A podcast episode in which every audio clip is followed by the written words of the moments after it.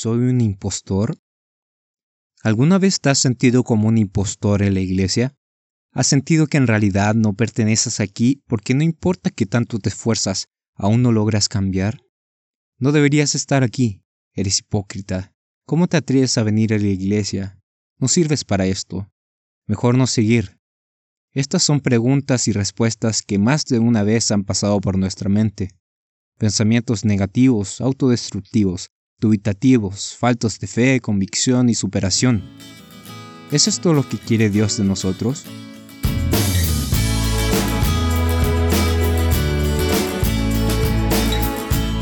Hola, soy Matías Carvajal, bienvenidos a un nuevo episodio de Algo para Reflexionar. Existe un síndrome psicológico llamado síndrome del impostor Dicho síndrome lo sufre 7 de cada 10 personas alguna vez en su vida. Hace que las personas, a pesar de tener una carrera profesional exitosa, logros académicos, entre otras cosas, piensan que todo se debe a una serie de golpes de suerte, entre comillas, que pueden desaparecer en cualquier momento. Quienes lo sufren tienen la sensación de no estar nunca a la altura, de no ser lo suficientemente buenos, competentes o capaces, de ser impostores, un fraude. Es un constante cuestionamiento de ¿qué hago yo aquí? En nuestro caso, podemos sufrir algo parecido como jóvenes de la Iglesia. A pesar de ser parte de la obra más importante en el mundo, la Iglesia de Dios, muchas veces sentimos esto, por nuestras presiones mentales y la presión de Satanás. Sentimos que estamos aquí por algo situacional, una coincidencia, simplemente porque vienen mis papás o llegamos aquí de la nada, y que nunca estaremos a la altura, nunca seremos capaces de cumplir con el llamado que Dios nos hace. Aquí el pecado nos juega una muy mala pasada. Nuestros pecados nos hacen sentir pésimos, insuficientes, incluso despreciables. El pecado genera estos pensamientos de fraude, de impostaje. El pecado es el problema aquí. Para entender cómo deberíamos reaccionar ante este tipo de pensamientos, quisiera analizar brevemente dos ejemplos de la Biblia. Justamente hablo de dos discípulos de Jesucristo que vivieron esto muy de cerca. Tales son los casos de Pedro y Judas Iscariote. Los dos tuvieron al Verbo como maestro. Dios mismo estuvo con ellos y les enseñó el camino de la verdad. Y los dos cometieron un gran error al traicionar y negar a Cristo. Judas Iscariote tenía una debilidad por el dinero y tenía una gran inclinación a la codicia y el robo, por consiguiente. Y esto fue reflejado en distintas ocasiones, como cuando una mujer roció con un perfume muy costoso a Jesucristo. Ahí Judas en su mente hubiera querido vender ese perfume para obtener un poco de ganancia. Con esta debilidad fue que cayó en la tentación de traicionar a Jesús y entregarlo por treinta monedas de plata a los sacerdotes judíos, lo cual no fue ni siquiera una cantidad millonaria en aquel entonces. Al entregar a Jesús en la noche después de la ceremonia de la Pascua, Judas fue testigo de cómo Jesús fue humillado y condenado luego de su propia traición.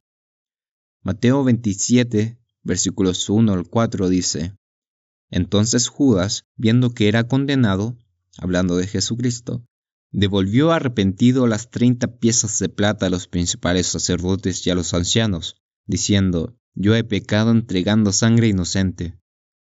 A los líderes judíos no les importaba nada la inocencia de Jesús, y al darse cuenta Judas se sintió muy consternado.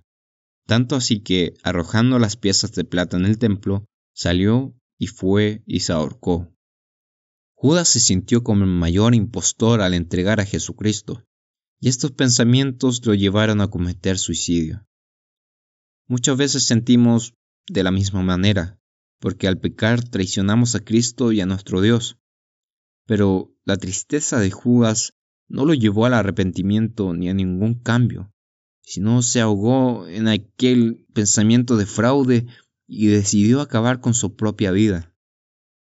Por otra parte está el caso de Pedro. Él era por naturaleza extrovertido y a menudo lideraba a los dos apóstoles. Era muy cercano a Jesús.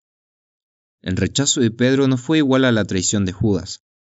Pedro se acercó al palacio del sumo sacerdote para observar lo que ocurría con Jesús. Y cuando le acusaron de ser uno de sus discípulos, él lo negó vehementemente tres veces.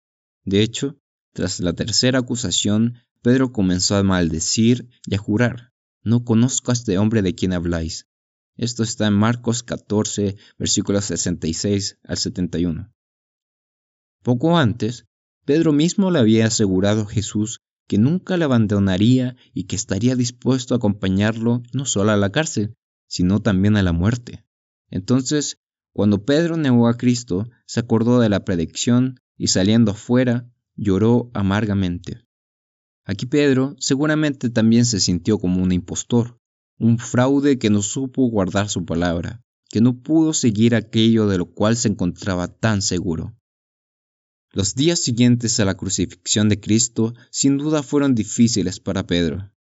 Sin embargo, en el siguiente relato bíblico lo vemos corriendo con Juan hacia la tumba vacía de Jesús, un domingo por la mañana, y se mantuvo cuando Cristo lo visitaba en aquellos cuarenta días después de la resurrección. Dentro de ese periodo de cuarenta días, Cristo le preguntó al apóstol tres veces si lo amaba. Cada vez Pedro le respondió que sí, entonces Cristo le dijo, apacienta mis corderos, pastorea mis ovejas, apacienta mis ovejas. El relato dice que Pedro se entristeció porque Jesús le preguntó lo mismo tres veces, siendo que él antes lo había negado tres veces también. Probablemente entendió que era una oportunidad de dejar ese error atrás y seguir con todo hacia adelante. Luego, para demostrarle a Pedro que lo había perdonado, Cristo le dio una profecía sobre su futuro y lo volvió a invitar a ser discípulo y apóstol diciendo, sígueme, tal cual aquella vez que le vio pescando en Bethsaida, al conocerle. Pedro se arrepintió de su error, de su pecado, hizo las paces con Jesucristo y siguió adelante con su misión. Estas fiestas de Pascua y de panes y levadura son una oportunidad única de hacer las paces con Dios y también con nuestro Maestro Jesucristo. No lo desperdiciemos desalentándonos pensando que somos impostores. Esto causará que justamente no demos el ancho. Un constante pensamiento de fracaso nos llevará a fracasar.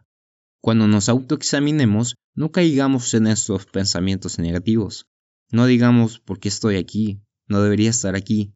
Digamos lo contrario, como los cristianos del primer siglo en Hechos 2.37. ¿Qué haremos? dijeron. A lo cual Pedro les respondió, Arrepentidos y bautícese cada uno de vosotros en el nombre de Jesucristo para perdón de los pecados, y recibiréis el don del Espíritu Santo. Debemos arrepentirnos y salir adelante como lo hizo Pedro. Esta semana es una tremenda oportunidad de comenzar de nuevo. Debemos aprovecharla de la forma apropiada y no de forma negativa. Concluyendo, ¿Somos un fraude? ¿Somos impostores? No, no lo somos. ¿Somos pecadores? Ciertamente sí. Arrepintámonos pues y volvamos a Dios con todas nuestras fuerzas. Soy Matías Carvajal y esto es algo para reflexionar.